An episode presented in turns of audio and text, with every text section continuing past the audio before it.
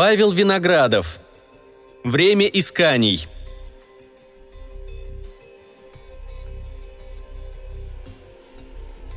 На Аулайгу обе расы старались строить, не нарушая ландшафта, поэтому дом почти ничем не отличался от зеленого холмика, каких тут было много среди гигантских древовидных трав.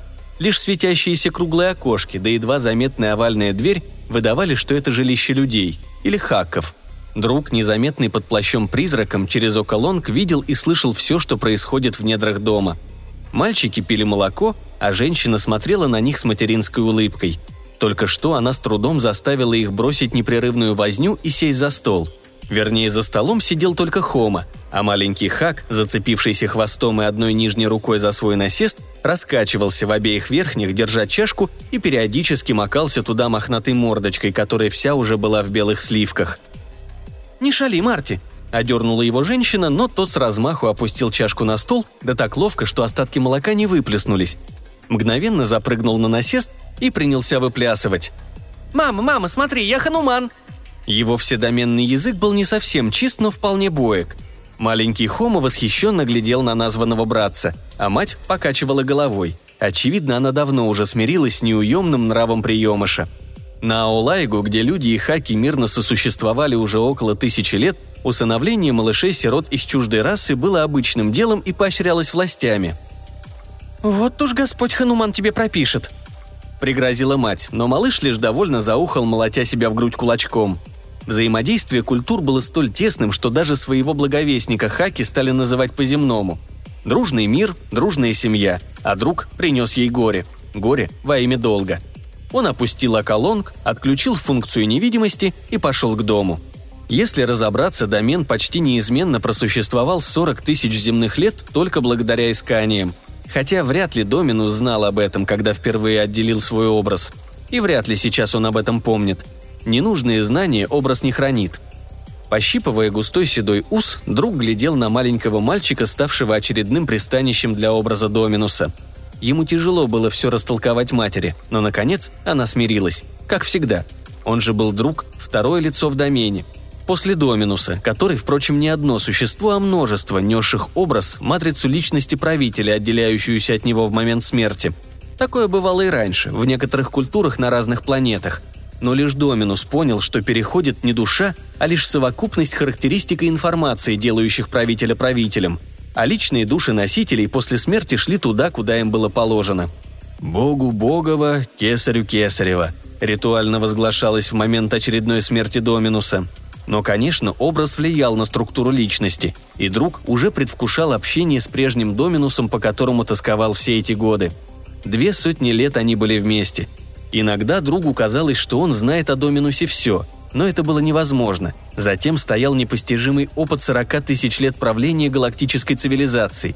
Порой друг чувствовал себя слепым щенком перед сфинксом. Но часто дружбой своей ему приходилось спасать Доминуса от тоски и одиночества – это и было предназначением друга. Мать собирала детей, безуспешно сдерживая слезы. Теперь одного из них она изредка будет видеть через космоока, а второго... Второго придется тоже забрать на кафедру, планету-столицу домена. После сказанной другом кодовой фразы личность Доминуса, еще не в полной мере пробужденная, тем не менее уже сознавала себя. Но он оставался ребенком и наотрез отказывался уезжать без братика. На кафедре для того, конечно, найдется и место, и титул, но участь его все равно незавидна.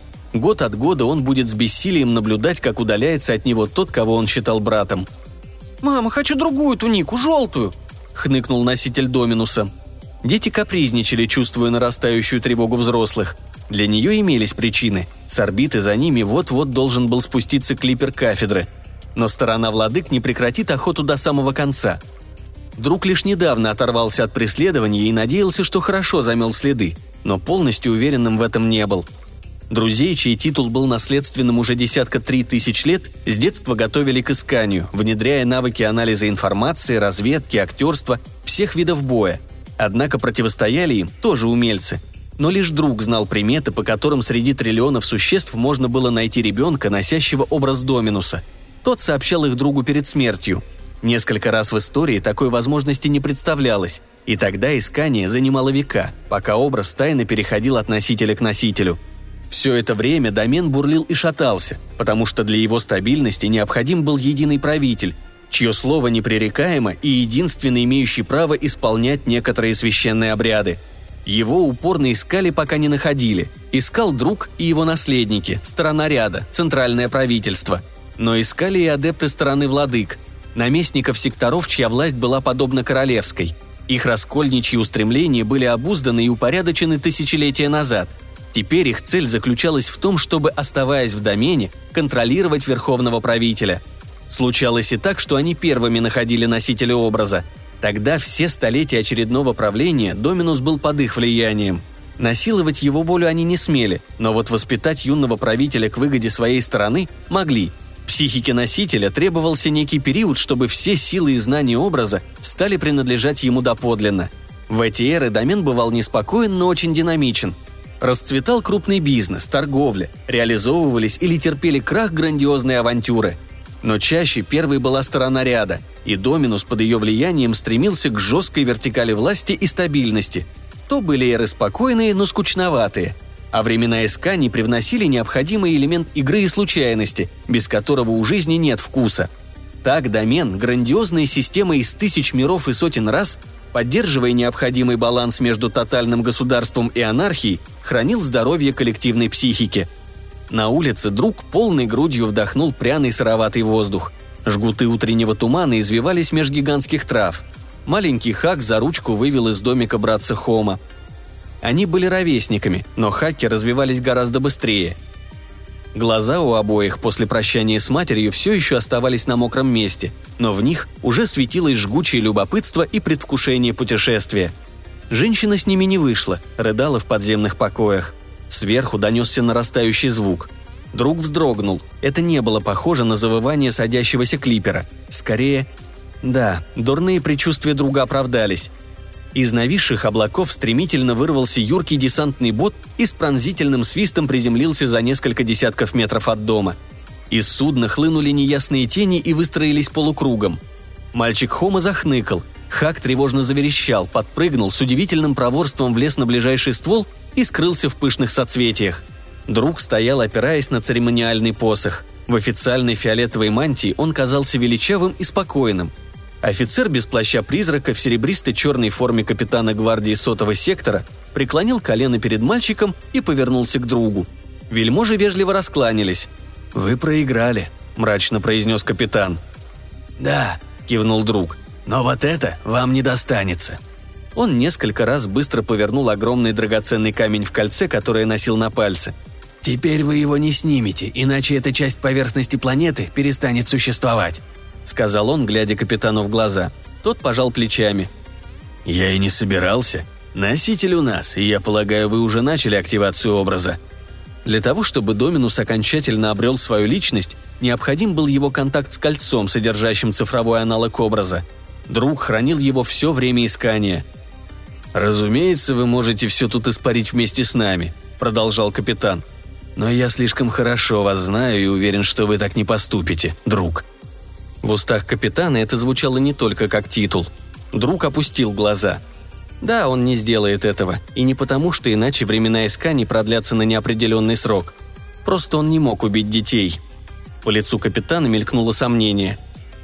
«Пора», — пронеслось в голове у друга. «Прости меня, Господи». От незаметного движения его пальца из верхушки посоха выдвинулся бритвенный острый клинок и вонзился другу под челюсть. Острие поразило мозг, смерть была мгновенна.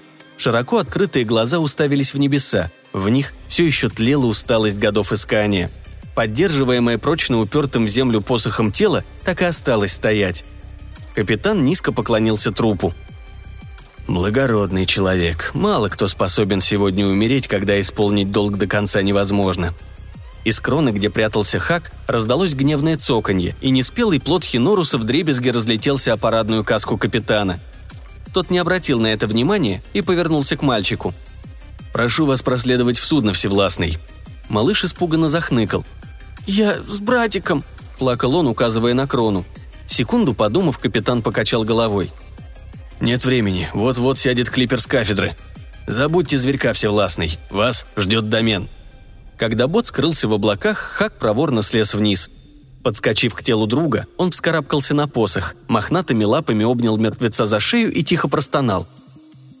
«Друг, друг мой!» Спрыгнул, взял вяло свисающую руку, нежно погладил ее и несколько раз быстро повернул камень кольца. Когда он снял его, ничего не случилось. Хак надел кольцо себе на палец, еще раз повернул камень, и мордочка его исказилась мукой. Несколько минут он был словно без сознания, потом открыл глаза. Они изменились. Стали древними и мудрыми, как тысячелетние ледники. «Господь Хануман», – пробормотал Хак, глядя в небеса. «Почему время исканий длится всегда?» С рассерженным воем на поляну сел клипер. Выскочивший оттуда роскошно одетый придворный окинул взглядом мизансцену. Стоящий труп, сидящего у его ног Хака с драгоценным кольцом на пальце, и преклонил колено. «Всевластный, свяжитесь с кафедрой, пусть готовит торжественное погребение», не оборачиваясь, произнес Хак. Его гортанный выговор придавал словам тяжелую властность, но за ней прятались непролитые слезы. «И прикажите владыке сотого сектора немедленно отдать мальчика матери, в целости и сохранности, под страхом гнева Доминуса». В знак повиновения придворный низко поклонился –